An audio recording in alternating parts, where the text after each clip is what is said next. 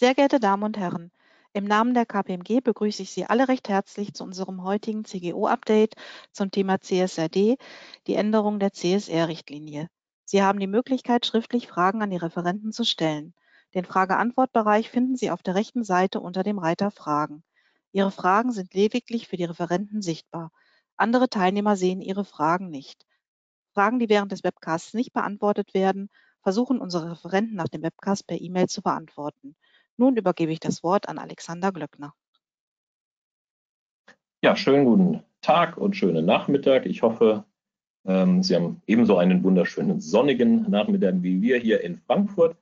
Ähm, dieses Webcast ähm, ist ein Teil der Reihe CGO, das Governance Update.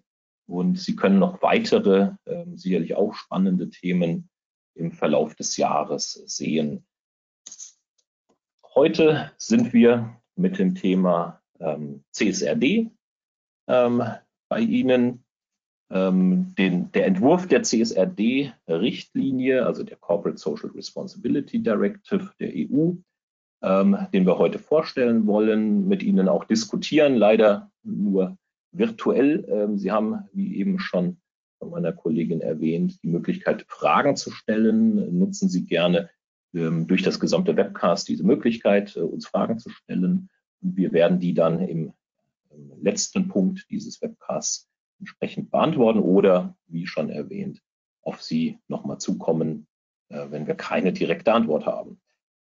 Was planen wir heute? Wir wollen schauen, ne, wie hat sich die NFRD, also die bisherige Berichterstattung, weiterentwickelt? Was sind die Pläne der EU? Ähm, wie ist der Entwurf äh, derzeitig ähm, ja, ausgestaltet? Dazu wollen wir die CSRD im Überblick zeigen und nochmal ein paar Themen mit einer kritischen Betrachtung unterwerfen.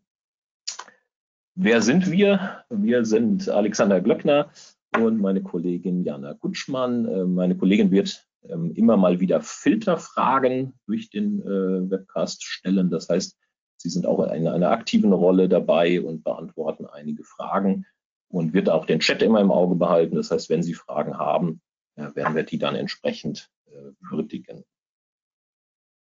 Wir haben eine ganze Stunde geplant. Ähm, wir hoffen, dass wir ähm, am Ende ausreichend Zeit auch finden, ähm, die Fragen zu beantworten. Sprechen Sie uns aber auch gerne außerhalb dieses Webcasts an, wenn Fragen bestehen oder ja, wenn wir helfen können bei Prüfung oder Beratung. Die Kontaktdaten kommen auch später nochmal auf der letzten Seite dieser Präsentation. Wollen wir erstmal starten, mit wem wir es heute zu tun haben. Sie kennen uns jetzt und meine Kollegin wird ähm, mal eine kurze Umfrage starten, ähm, damit wir Sie näher kennenlernen. Genau, ja, auch schönen guten Tag von mir. Ähm, als erstes äh, möchten wir ganz gerne von Ihnen erfahren, ob Sie bereits ein, ähm, nach, äh, eine nicht finanzielle Erklärung erstellen, ähm, da können Sie mit Ja ankreuzen, mit Nein oder Weiß nicht und kreuzen Sie auch gerne Ja an, wenn Sie eine nicht finanzielle Erklärung erstellen, einen Nachhaltigkeitsbericht, aber ähm, nicht nach HGB verpflichtet sind. Also dann auch gerne nach, ähm, auch gerne Ja ankreuzen und treffen Sie Ihre Wahl. Genau.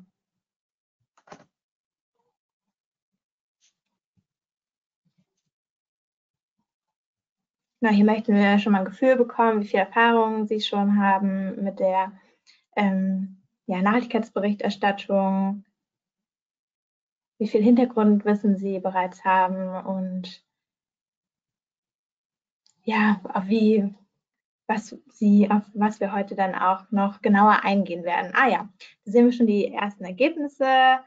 Fast 60 Prozent erstellen bereits eine nicht finanzielle Erklärung von Ihnen und ja, 30 Prozent noch nicht, aber vielleicht ja auch noch nicht. Und sie sind dann demnächst verpflichtet dazu und 13 Prozent wissen es nicht. Vielleicht ähm, ja, können wir die Frage für Sie heute beantworten, ob Sie eventuell demnächst einen Bericht erstellen müssen oder nicht. Ähm, genau, dann haben wir eine nächste Frage und zwar ähm, diejenigen, die jetzt mit Ja geantwortet haben, die 60 Prozent. Von Ihnen möchten wir gerne wissen, wer bei Ihnen die Hauptverantwortung hat zur Erstellung der nicht finanziellen Berichterstattung.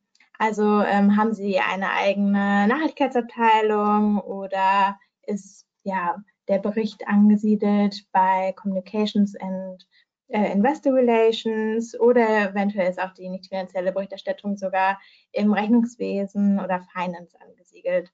Falls es ähm, ja eine andere Abteilung gibt, äh, wo Sie den nicht finanziellen Bericht ja, erstellen, dann haben wir hier auch eine Auswahlmöglichkeit und wären auch daran interessiert, wo, ja, wo Sie denn angesiedelt werden. Also wenn Sie sowas auch im Chat später schreiben, ähm, dann finden wir das auch sehr interessant. Genau.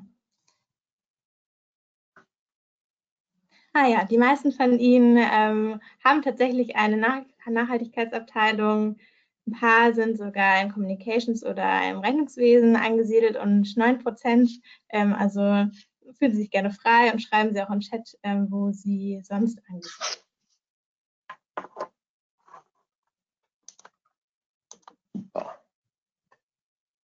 Dann, genau, gehen wir kurz nochmal auf die ja, Corporate Reporting Trends ein. Ähm, warum das Ganze? Ähm, es gibt eine Pflichtberichterstattung, die Sie äh, zu äh, gut der Hälfte ja schon äh, verpflichtet sind zu absolvieren. Ähm, nichtsdestotrotz im Rahmen des, des Europäischen Green Deals hat sich die EU eben ähm, ein Arbeitsprogramm auferlegt und eine Überarbeitung dieser nicht finanziellen Berichterstattung ähm, ja, auferlegt. Es soll ein erhöhtes Bewusstsein für Klimawandel geschaffen werden, es sollen Kapitalströme umgeleitet werden. All das ist sozusagen Grund dafür, dass die EU-Kommission hier letztendlich sehr mit einer sehr tiefen Regulierung wieder ähm, äh, ja, um die Ecke kommt, auch anspruchsvolle Ziele ähm, formuliert. Es soll ja, Klimaneutralität, äh, also eine Netto-Treibhausgasemission äh, von null bis 2050 erreicht werden. Es soll ja, ressourceneffizient und wettbewerbsfähig äh, gewirtschaftet werden. Und all das soll durch die verschiedenen Regulatoriken ähm, entsprechend umgesetzt werden. Ähm, es gibt umfassende Rechtsvorschriften zu Transparenz und zu der geplanten Berichterstattung. Einiges ist schon scharf geschaltet. Ähm, viele kennen die NFRD, also die umgesetzte ähm, ja, CSR-Richtlinie in deutsches Handelsrecht. Ähm, viele sind dieses Jahr erstmalig mit der EU-Taxonomie äh, betroffen und müssen dort entsprechende Berichterstattungen aufsetzen und, und äh, Angaben erstellen.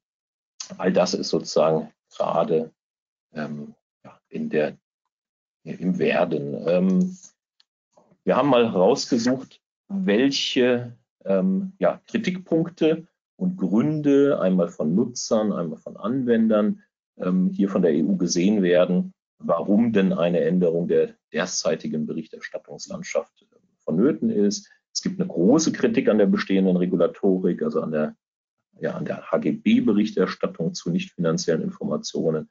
Ähm, einmal wird gesagt, dass Unternehmen ähm, nicht vergleichbar seien, also in der gleichen Branche, in der gleichen Größe kann man entsprechend die Unternehmen nicht vergleichen, die Performance vielleicht auch nicht vergleichen. Unternehmen berichten ja nicht über nur relevante Informationen, vielleicht eben auch nicht über relevante Informationen.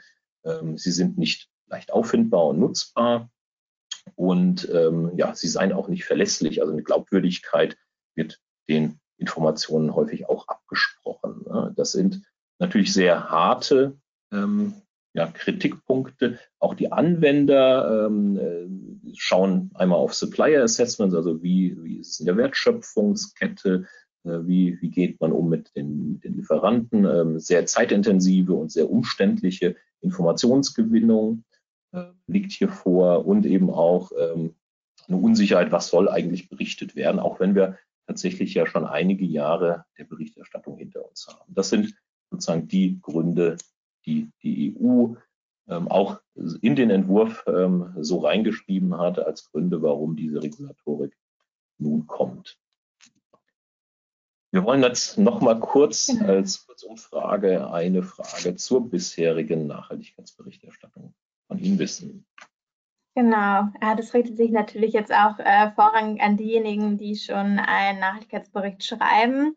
Warum schreiben Sie denn einen Nachhaltigkeitsbericht? Also ist es äh, eventuell, weil sie wegen der nicht finanziellen Risiken, damit sie die besser im Blick haben, wie zum Beispiel auch Klima- oder Umweltrisiken, Auswirkungen von Extremwetterereignissen, die sie direkt äh, treffen können durch die Zerstörung von Produktionsstätten oder eventuell auch indirekt, weil ähm, die Kredite der, ihrer Kunden ausfallen oder ähm, sind es eventuell auch Transitionsrisiken, also das heißt politische Veränderungen, die, ja, die eventuell stattfinden oder auch ähm, zu erwartende disruptive Technologien, die kommen werden und ihr Geschäftsmodell eventuell gefährden.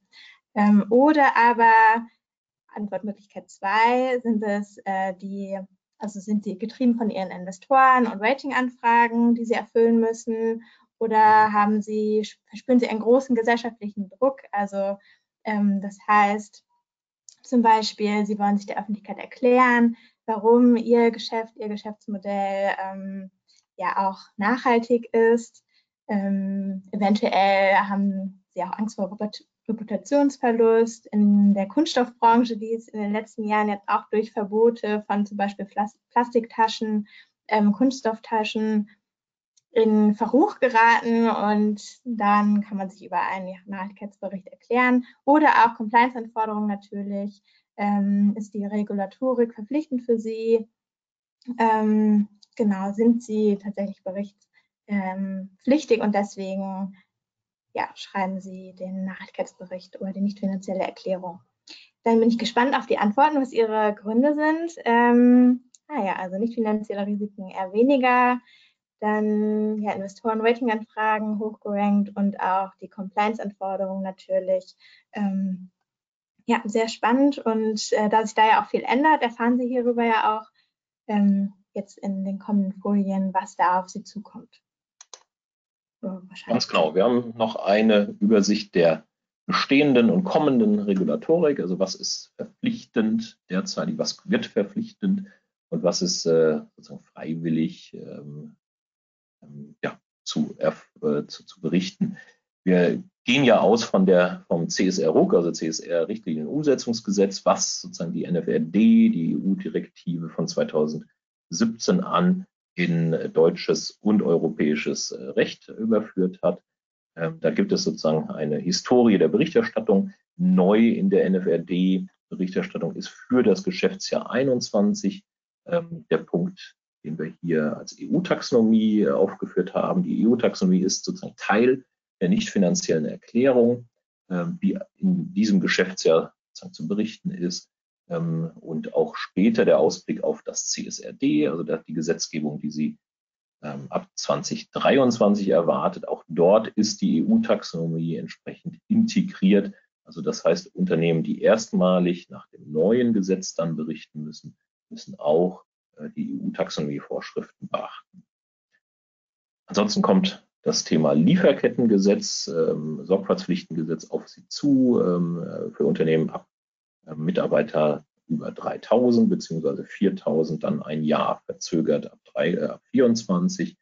Ähm, die EU wird neben der Gesetzgebung auch verschiedene Standards ähm, publizieren, recht spät im Verlauf äh, der Gesetzgebung. Das heißt, die Standards sind tatsächlich erst im Herbst 22 zu erwarten und branchenspezifische sogar später und auch äh, Erleichterungsstandards sozusagen für kleinere Unternehmen werden dann auch erst in 23 erwartet. Ähm, Näheres kommt dann auch später im Verlauf des Webcasts, was es mit, den, mit der Berichterstattung über ähm, EU-Standards auf sich hat. Ob man diese freiwillig anwendet oder verpflichtend, werden wir nachher nochmal ähm, besprechen. Genau, wichtig, wichtigste Fakten. Es gibt eine große Ausweitung des Anwenderkreises. Bisher waren ähm, Unternehmen verpflichtet, die sogenannte PIEs waren, Public Interest Entities, also Unternehmen von öffentlichem Interesse. Das waren insbesondere kapitalmarktorientierte Unternehmen. Das waren aber auch Banken und Versicherungen ohne die Kapitalmarktorientierung. Und äh, als wichtiges Kriterium ähm, galt immer die 500 Mitarbeiteranzahl im Jahresdurchschnitt. Ähm, das heißt, wenn ein Unternehmen zwar kapitalmarktorientiert war, aber eben die 500 Mitarbeiter im Jahresdurchschnitt weder im, der Mutterkonz äh, in der Muttergesellschaft noch im Konzern inne hatte, dann war sie nicht berichtspflichtig. Zukünftig gibt es eine weite Ausdehnung des Anwenderkreises. Unternehmen, ähm, die kapitalmarktorientiert sein können oder auch nicht, ähm, äh, sind berichtspflichtig. Das heißt wirklich eine breite Masse an Unternehmen. Ähm, und eine Arbeitnehmerzahl von 250 ist hier jetzt in der, im Entwurf geregelt. Das sind die Größenkriterien, die Sie auch aus dem normalen äh, HGB-Vorschriften kennen, nämlich 40 Millionen Umsatz, 20 Millionen Bilanzsumme und 250 Mitarbeiter im Jahresdurchschnitt. Und zwei der drei Kriterien reichen aus, um äh, ja, große Unternehmen äh, verpflichtende Berichterstattungen zu, zu haben. Die Standardisierung ähm, wird kommen, das heißt, die EU wird ähm, äh, verpflichtende Standards entwickeln und die Unternehmen sind dann auch verpflichtet, diese Standards anzuwenden. Äh, sie werden über delegierte Rechtsakte, also direkt in nationales Recht ähm, sozusagen überführt äh, oder ohne die Überführung in Gesetze, also in HGB, sozusagen zur Anwendung finden. Das Ganze wird im Laufe des Jahres 2022 dann erfolgen. Also im, bis zum 31.10.22 sind diese Standards ähm, umzusetzen und zu veröffentlichen. Also ein sehr später Zeitpunkt, um sich ähm, ausreichend Vorbereitungszeit letztendlich zu ähm, besorgen. Die Offenlegung wird sich auch ändern. Eine Berichterstattung darf nur noch im Lagebericht erfolgen. Bisher gab es ja neben der Lageberichtsverortung und dann äh, nannte sich das Ganze nicht finanzielle Erklärung auch die Möglichkeit, außerhalb des Lageberichts in einem gesonderten nicht finanziellen Bericht zu berichten. Das nannte sich dann nicht finanzieller Bericht. Ähm, jetzt ist sozusagen der Entwurf nur noch eine Verordnung im Lagebericht äh, vorgesehen. Das heißt, Sie müssen entsprechend den Lagebericht um einen nicht finanziellen ja, nicht, oder Nachhaltigkeitserklärung erweitern. Äh, will heißen, auch die, die Lageberichterstattung äh, nimmt an Umfang zu, ist vielleicht nicht mehr so prägnant, wie sie früher war. Ähm, auch das wird schon in der Literatur kritisiert, dass entsprechend die Finanzinformationen im Lagebericht vielleicht hinten angestellt werden, neben einer sehr umfangreichen äh, nicht finanziellen Bericht. Zudem muss der Bericht dann auch digital verfügbar sein, also ähnliche ähm, maschinenlesbare Formate wie auch ähm, die Finanzberichterstattung derzeitig. Ähm, und in diesem Jahr äh, hat man es ja häufig gemerkt, dass auch das holprig sein kann, die Umstellung letztendlich zu einem maschinenlesbaren Format.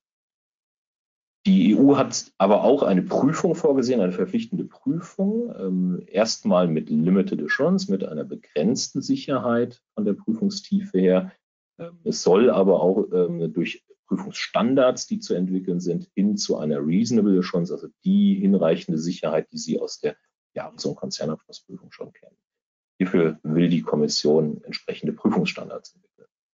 Das heißt, der Weg hin zu einer Prüfung mit hinreichender Sicherheit ist hier schon vorgezeichnet. Es gibt weitere ähm, Änderungen die ähm, zum Beispiel die, Governance-Strukturen anbelangt. Das heißt, ein Unternehmen muss auch ausführlich ähm, darüber berichten, wie die Rolle des Vorstands und der, äh, der Geschäftsführung bzw. des Aufsichtsrats und Überwachungsorgans ähm, in Bezug auf Nachhaltigkeit äh, organisiert ist. Ähm, Sie müssen eine Nachhaltigkeitsstrategie berichten. Sie äh, müssen auch in die Wertschöpfungskette tiefer reinschauen, so der Entwurf, als, als bisher und auch eine, eine ähm, Angabepflicht zu immateriellen Anlagewerten ist vorgesehen. Ähm, ähm, das ist sozusagen dann über die zu erstellenden Standards dann zu konkretisieren, was das genau bedeutet. Es geht um Reputation, es geht um nicht bilanzierte immaterielle Werte, die entsprechend offengelegt werden sollen. Zur, zu Befreiungsmöglichkeiten haben wir hinten in, der, in dem Webcast nochmal einen Punkt, weil natürlich auch sich immer die Frage gestellt werden muss, wer ist denn in einem Konzerngebilde denn wirklich der Berichterstatter? Äh, müssen Tochtergesellschaften separat berichten? Ähm, da haben wir hinten raus ähm, nochmal Details. Wir haben aber auch ähm, jetzt schon die Aussage, es bleibt grundsätzlich das bestehen. Es wird sich nur an der an der Art der Befreiungsoffenlegung etwas, etwas äh, tun. Da äh, wurden schon die ersten Ideen in diesem Entwurf der CSRD ähm, beschrieben. Genau, schauen wir kurz auf die, ähm, die Inhalte, die ähm, zu berichtenden Umweltfaktoren, über die Angaben äh, notwendig sein werden. Ähneln sehr stark der EU-Taxonomie. Das heißt, die sechs Klimaziele, die sechs Umweltziele, die dort beschrieben sind, sind auch hier in der Direktive wieder sichtbar. Ähm, es soll aber auch über Sozialfaktoren und Governance-Faktoren berichtet werden. Auch da sind äh, Themen, die jetzt schon in der NFRD äh, sichtbar sind, Arbeitsbedingungen oder Achtung der Menschenrechte äh, genannt ähm, und der schon erwähnte ähm, ja, Ausdehnung der, der Berichterstattung über die Rolle von Vorstand und Aufsichtsrat ähm, ist hier unter Governance-Faktoren ähm, erwähnt. Es wird ein Konzept der doppelten Wesentlichkeit beibehalten. Die größte Änderung ist hier tatsächlich die Verknüpfung. Bisher ähm, kennen Sie aus der NFRD und, und äh, aus der HGB-Berichterstattung die Verknüpfung mit einem und. Das heißt, die äh, beiden Perspektiven, die hier eingenommen werden sollen, waren ähm, der HGB-Berichterstattung jetzt seit 2017 mit einem und verknüpft. Das heißt, nur eine Schnittmenge an Themen, an Angabepflichten war notwendig zu berichten. Ähm, hier soll tatsächlich diese doppelte Wesentlichkeit erweitert werden und eine oder eine ähm, Klarstellung, dass ähm, nicht nur ein äh, oder nach beiden Aspekten insgesamt ähm, zu berichten ist, sondern ähm, wenn äh, Themen und Angabepflichten für einen Aspekt wesentlich sind, dann gehören sie schon in die Berichterstattung. Wir haben hier sozusagen die, die Outside-In, Inside-Out-Diskussion, äh, ähm, also Auswirkungen ähm, der Geschäftstätigkeit auf Mensch und Umwelt ähm, ist zu berichten, aber eben auch die die Auswirkungen der Nachhaltigkeitsaspekte auf das Unternehmen selbst. Auch hier haben wir noch mal eine Frage an Sie, nämlich welche genau. größten Herausforderungen sein werden. Genau, ähm, da würde uns jetzt interessieren, ja, ob die eine der größten Herausforderungen für Sie die doppelte Wesentlichkeit ist, also vor allem der größere Umfang, der wahrscheinlich berichtet werden muss, oder ähm, ist für Sie die größte Herausforderung die Übereinstimmung mit weiteren EU-Richtlinien wie die EU-Taxonomie oder die FF SFDR, also die äh, nachhaltigkeitsbezogene Offenlegungspflicht im Finanzleistungsdienstsektor? Ähm, oder ist es eventuell auch die Prüfungspflicht, da die mehr Aufwand für Sie bedeutet? Oder haben Sie weitere Herausforderungen, ähm, die Sie sehen, die für Sie sehr groß sind, wie zum Beispiel dieser verkürzte Zeitrahmen, ähm, dass jetzt alles so schnell geht oder auch das digitale Format oder die Integration in den Lagebericht? Ähm, stimmen Sie hier auch gerne ab, damit wir da ein Stimmungsbild bekommen.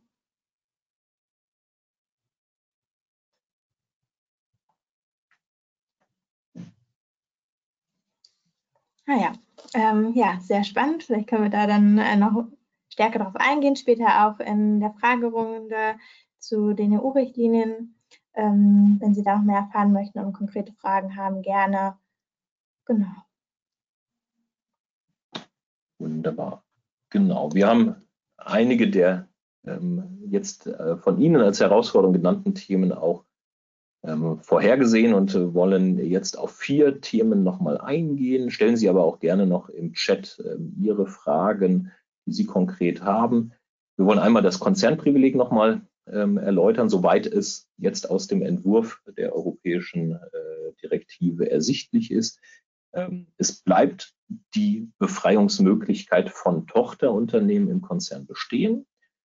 Ähm, die viel diskutierte Selbstbefreiung des Mutterunternehmens ist noch äh, strittig. Ähm, 2017 ähm, wurde das ja sehr umtriebig diskutiert, ob ein Mutterunternehmen sich selbst über ihre eigene Konzernerklärung befreien lassen kann. Das wurde verneint. Das heißt, man findet häufig zusammengefasste nicht finanzielle Erklärungen oder eben separate Erklärungen des Mutterunternehmens und dann des Konzerns.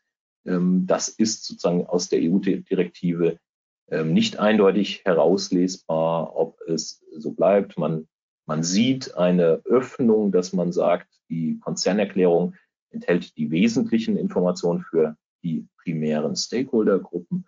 Ähm, deswegen kann es gut sein, dass auch in der deutschen Gesetzgebung letztendlich diese Selbstbefreiung dann möglich wird. Das heißt, das Mutterunternehmen muss keine eigene Erklärung erstellen. auch Tochterunternehmen im Inland können durch ausländische Konzerne befreit werden. Auch das ist derzeitig möglich. Ähm, das heißt, wenn eine Konzernmutter im europäischen Ausland äh, sitzt oder sogar im außereuropäischen Ausland und diese Konzernmutter erstellt eine Erklärung, eine, Nachhaltigkeitserklärung in Zukunft, ähm, dann kann das deutsche Tochterunternehmen sich entsprechend befreien lassen. Die Besonderheit, die man aus dem Entwurf derzeitig rausliest, ist, dass die Tochter, die sich befreien lässt, tatsächlich den Gruppen, die Gruppenerklärung, also die Konzernerklärung oder Konzernnachhaltigkeitserklärung, ähm, entsprechend in ihren Lagebericht äh, aufzunehmen hat. Ja, was natürlich dazu führt, dass die Berichterstattung sehr umfangreich wird.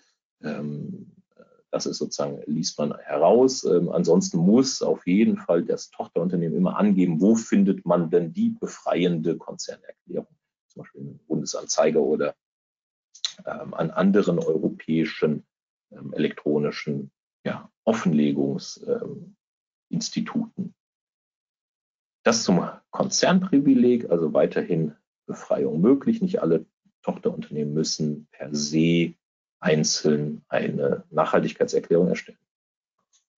Standardisierung war ein wesentliches Thema der Herausforderung, die Sie gerade genannt haben.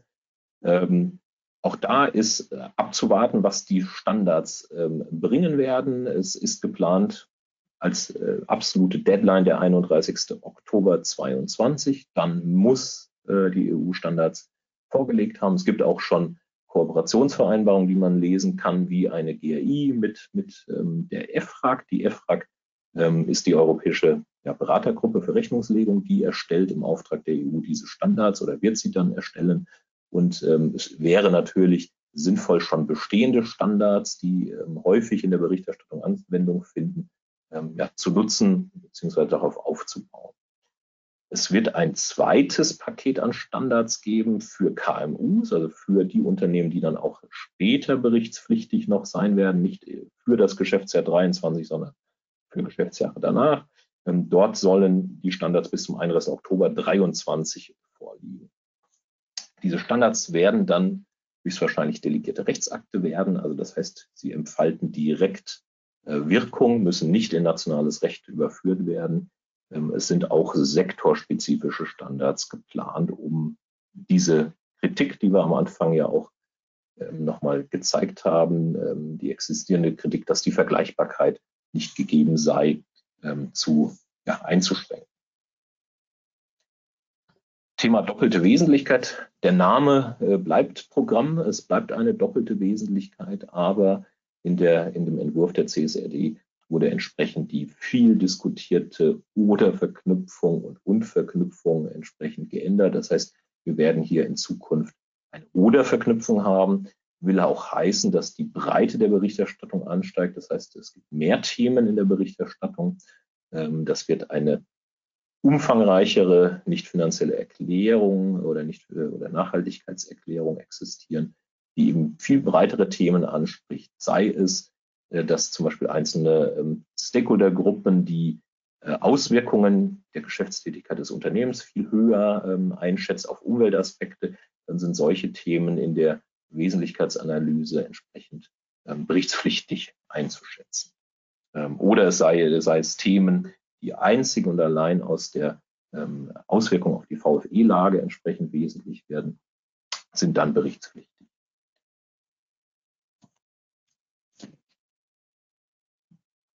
Dann haben wir noch den Anwendungsbereich. Ähm, hatte ich schon gesagt, dass viel mehr Unternehmen ähm, jetzt berichtspflichtig werden. Man schätzt tatsächlich in Deutschland eine Vervielfältigung der bisherigen ähm, berichtspflichtigen Unternehmen. Wir haben ähm, als Industriemandanten ungefähr 500 Unternehmen, 550, die berichtspflichtig sind, eine gleiche, gleich hohe Anzahl an Banken und Versicherungen.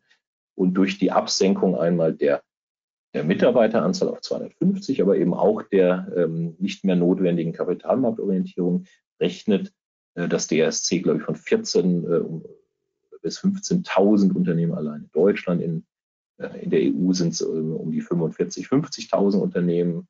Das sind ähm, extrem hohe Zahlen. Einzig und allein hat die EU geschaut, wie hoch ist die Abdeckung, wenn die Berichtspflicht für diese Unternehmen gilt. Letztendlich des ähm, des konsolidierten oder des angenommenen Umsatzes und, und anderer Finanzkennzahlen. Also das heißt, eine Riesenabdeckung sollte erreicht werden. Ich glaube 75 Prozent. Ähm, und das ist durch diese schiere Anzahl an berichtspflichtigen, zukünftigen berichtspflichtigen Unternehmen erreicht worden. Ähm, erwähnt hatte ich schon das Geschäftsmodell. Das war auch bisher berichtspflichtiger Bestandteil einer Berichterstattung.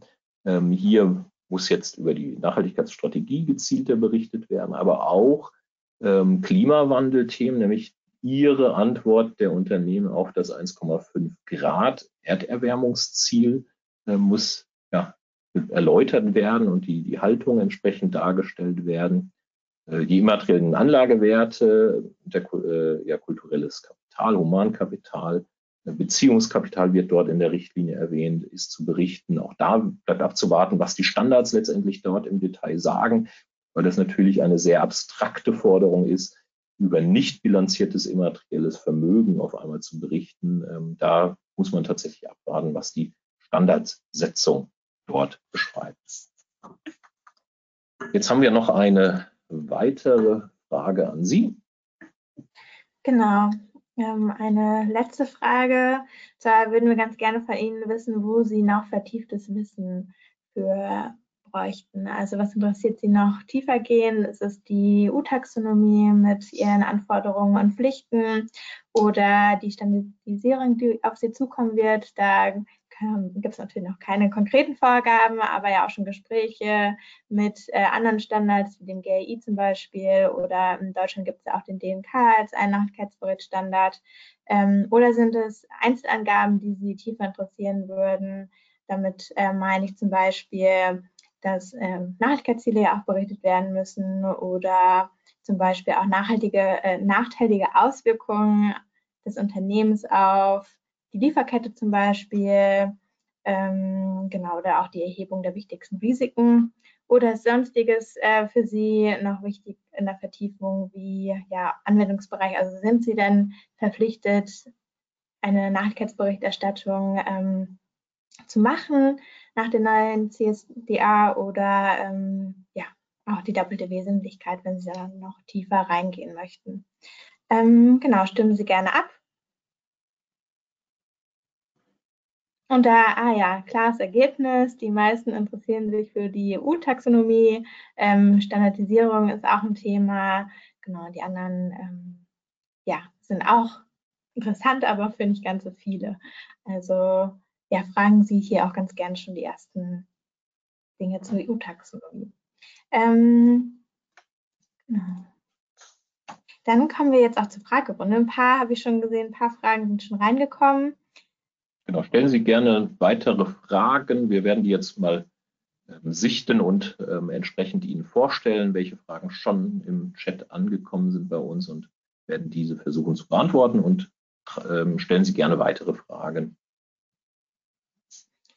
Genau, vielleicht schon ähm, eine erste Frage ist einmal, reicht eine Erklärung und muss der gesamte Bericht in den Lagebericht integriert werden? Das könnte ja sonst ein sehr langer Bericht werden. Ja, sehr gute Frage. Die gleiche Frage gab es äh, eigentlich bei der, bei der Regulierung 2017 schon mal. Das Ganze nennt sich nicht finanzielle Erklärung, ist aber nicht nur eine Aussage des Vorstands über die nicht finanzielle Lage des Unternehmens in, in, in einem vordefinierten wir, Formel, äh, drei Zeiler, sondern tatsächlich die, die gesamte Berichterstattung nennt sich nicht finanzielle Erklärung, nicht finanzieller Bericht oder dann zukünftig äh, Nachhaltigkeitserklärung. Und der gesamte Bericht, der kann sehr umfangreich sein, muss in den Lagebericht. Ähm, das heißt, äh, eine Auslagerung ist nicht möglich. Eine Verweisung aus dem Lagebericht hin zu einem separaten Dokument wird höchstwahrscheinlich nicht möglich sein. So ist auch die derzeitige Rechtslage, dass man zwar aus der nicht finanziellen Erklärung ähm, Informationen quasi aus dem Lagebericht hinzuziehen darf oder aus, dem, äh, aus der Erklärung zur Unternehmensführung, aber von anderer Seite aus dem Internet oder aus einem freiwilligen Nachhaltigkeitsbericht eben nicht. Das heißt, das ist ein geschlossener Bericht und Berichterstattung und der ist laut EU-Entwurf ähm, im Lagebericht zu verorten. Das heißt tatsächlich eine, ein klares Nein. Es reicht nicht aus, eine bloße Erklärung des Vorstands äh, über die ähm, Nachhaltigkeit ähm, abzugeben. Will heißen, ne, dass, dass vielleicht auch Folgeprobleme resultieren, nämlich eine nicht so prägnante äh, Lagerberichterstattung, eine ja vielleicht auch nicht aus jeder Stakeholder-Sicht ähm, eine, eine Fokussierung auf das Wesentliche, nämlich äh, Lage des Unternehmens aus finanzieller Sicht, sondern der Lagebericht wird tatsächlich hier äh, durch die Regulatorik ähm, sehr stark ausgeweitet werden. Und ähm, wieder auch ein Schiefstand der Prüfungstiefen. Auch zukünftig bleibt zu erwarten, dass der Lagebericht entsprechend durch den Finanzabschlussprüfer mit hinreichender Sicherheit prüfen ist und wenn anfänglich eine Limited Assurance möglich ist, ähm, dann ähm, ist die nicht finanzielle äh, oder die Angaben zur nicht finanziellen Erklärung, der Nachhaltigkeitserklärung entsprechend mit nur begrenzter Sicherheit zu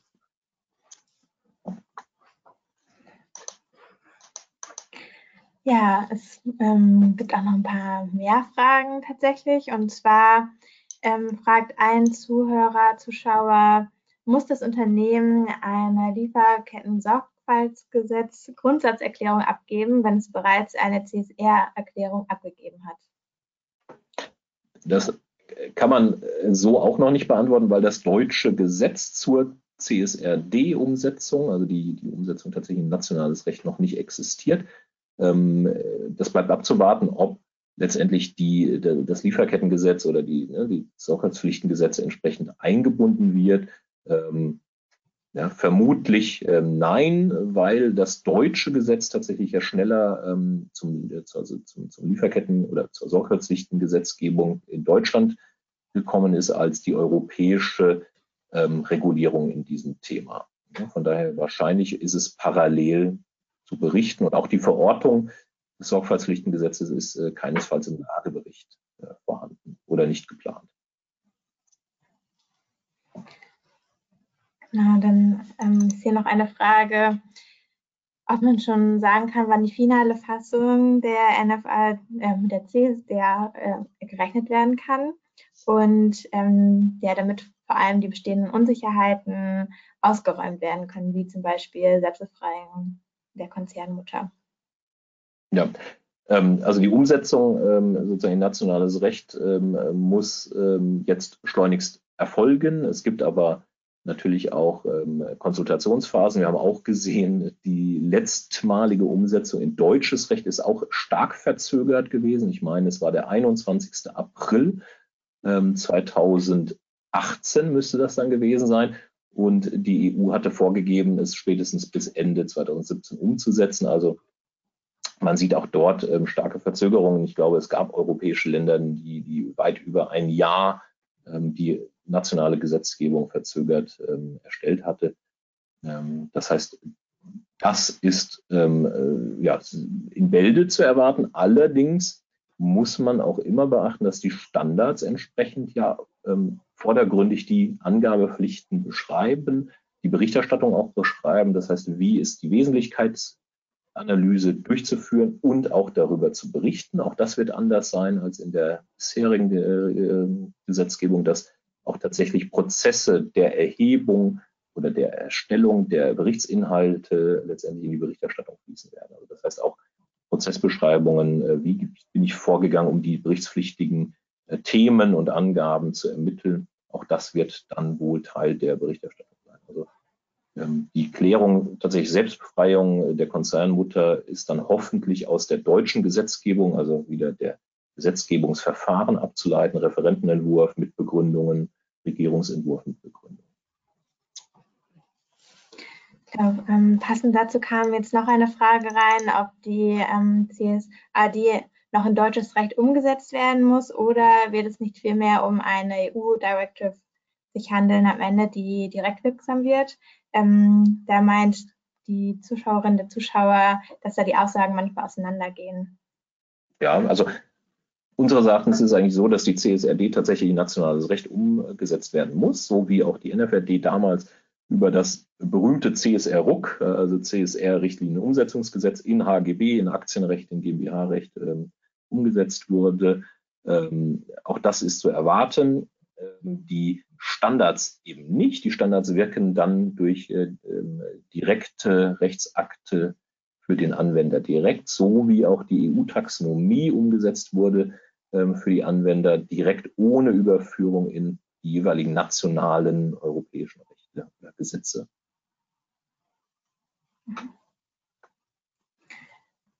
Dann ähm, gab es noch eine Rückfrage, ob es schon einen ersten Entwurf für den neuen Berichtsstandard gibt oder ob zumindest absehbar ist, wann dieser Entwurf erwartet werden kann. Nein, die, die EFRAG ähm, äh, ja, setzt sich jetzt zusammen und, und überlegt, ähm, ne, wie die Berichtsstandards denn aussehen können, auf welche ähm, schon bestehenden Standards, GRI wurde schon erwähnt, CESPI ist vielleicht ne, als äh, US-amerikanischer Standard da vielleicht auch interessant, ähm, welche, welche Basis das entsprechend ähm, ja, gefußt werden kann. Ähm, das ist mir nichts bekannt, dass feste ähm, Entwurfszeitpunkte schon be bekannt sind oder sogar Review-Runden letztendlich existieren. Äh, was geregelt ist in dem Entwurf der CSRD ist tatsächlich eine Überprüfung der auch der Standards alle drei Jahre, meine ich, ist dort beschrieben, aber nicht ein Fahrplan, wann wir tatsächlich mit Entwürfen oder mit ersten ähm, Ideen ähm, rechnen können. Dann ähm, gibt es noch eine Frage zum 1,5 Grad Ziel und zwar ähm, muss im Kontext des 1,5 Grad Ziels zwingend auch auf die Science-Based Target Initiative eingegangen werden. Ähm, die derzeitigen oder der derzeitige Entwurf der CSRD ähm, beschreibt die, den die Diskussion sozusagen der, der, der, des 1,5 Grad Ziels im äh, Geschäftsmodell. Das heißt, Unternehmen, die äh, zwingend das Geschäftsmodell erläutern müssen, ähm, müssen eben entsprechend auch mit dem Umgang zu, zum, zum, äh, zur Erderwärmung ähm, einhergehen. Das heißt, ähm, wenn man ein Science-Based Target äh, gesetzt hat, zum Beispiel 1,5 Grad oder well below 2 degrees oder ähnliches, dann kann man das sicherlich in dem Zusammenhang erwähnen und hat dann natürlich auch ähm, konkrete Anhaltspunkte, äh, wie der Pfad des eigenen Unternehmens äh, sich entsprechend in den nächsten Jahren entwickelt. Ne? Die, das übergeordnete Ziel ist tatsächlich die Klimaneutralität, äh, dieses Netto-Null der EU bis 2050 äh, zu gewährleisten. Ähm, aber da kann man natürlich ähm, auf das Science-Based Target eingehen und wäre absurd, es nicht zu tun, ne? weil das entsprechend ja genau den Pfad beschreibt, den, den ja, das Unternehmen entsprechend zur Zielerreichung gehen sollte. Ja, ähm, dann noch eine Frage zum Aufwand und zwar, ähm, ob fragt ein Zuschauer, eine Zuschauerin, ob Sie einschätzen können, wie viel Mehraufwand die CSRD-Fassung schon für schon berichtende Unternehmen bedeutet. Ja, der Mehraufwand wird auch in dem Entwurf der CSRD ähm, ein wenig beschrieben. Es wird aber nur in Summe angegeben. Das sind ähm, einige Milliarden, die dort ähm, äh, beschrieben werden.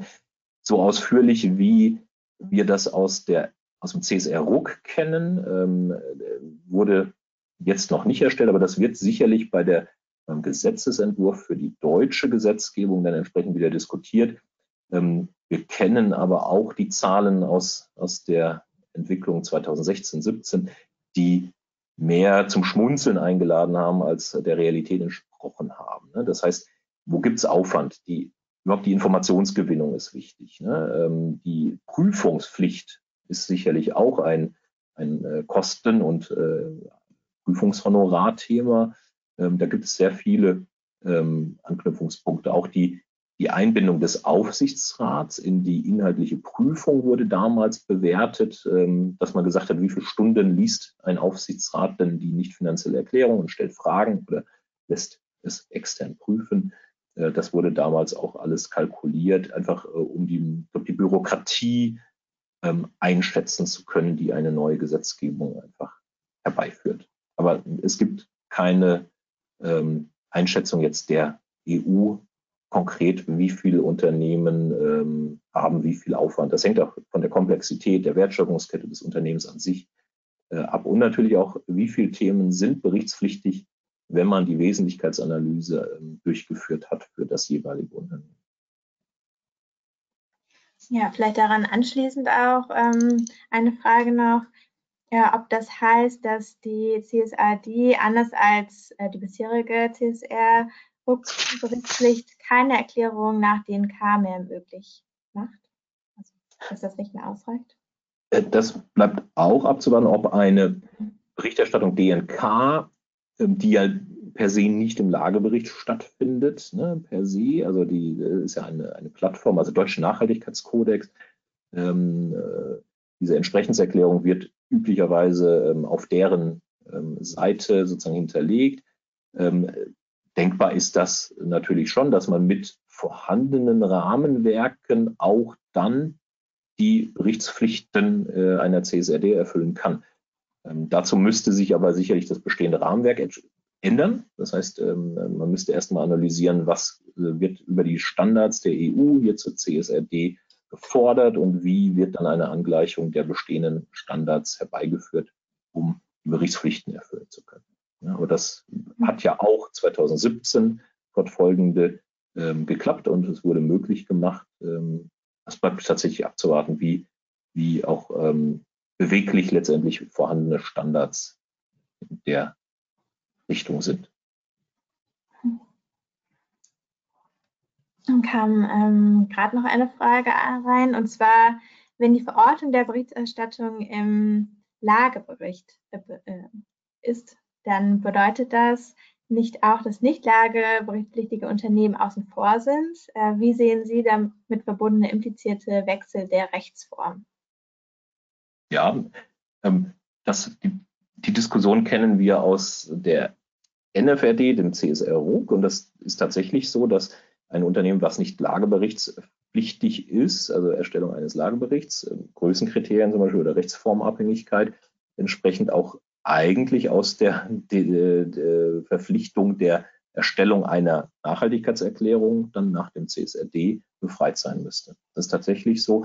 Die Größenkriterien, Kleinstkapitalgesellschaften, kleine Kapitalgesellschaften ähm, sind ohnehin von der Lageberichterstellung befreit und fallen dann hier auch nicht unter die Regulierung, außer kapitalmarktorientierte kleine Unternehmen. Die werden dann, ich glaube, 2026 ähm, in diese Berichtspflicht reingehoben. Aber das sind sicherlich die wenigsten der hier anwesenden Teilnehmer des, des Webinars und auch die wenigsten Unternehmen, die ähm, davon betroffen sein werden.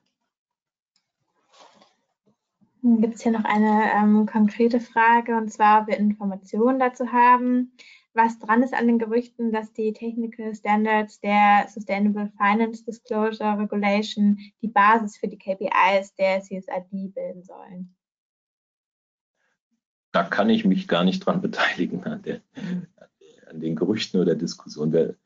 Ähm, es bleibt tatsächlich abzuwarten, ähm, ne, welche Standards äh, erstellt werden, äh, welche Definition letztendlich auch KPIs haben. Es wird sicherlich so kommen, dass Pflicht-KPIs in den Standards vorgeschrieben werden, anders als jetzt äh, in der NFRD und in der HGB-Umsetzung, weil dort ist ja rein ja, prinzipienorientiert eine Regulatorik entstanden, die besagt, wir müssen über Konzepte zu, zu Umweltaspekten berichten, wir müssen auch Ergebnisse aus den Konzepten berichten. Das ist auch ein Pflichtbestandteil. Diese Ergebnisse müssen aber nicht qualitativ oder quantitativ unbedingt immer einheitlich pro Branche, pro Unternehmen sein, sondern man kann auch qualitativ Ergebnisse beschreiben, ohne eine Kennzahl zu nennen. Und in Deutschland zumindest, in Spanien ist das anders, äh, wurde die ähm, NFRD-Regulierung eben nicht so umgesetzt, dass man feste KPIs vorgibt mit sozusagen äh,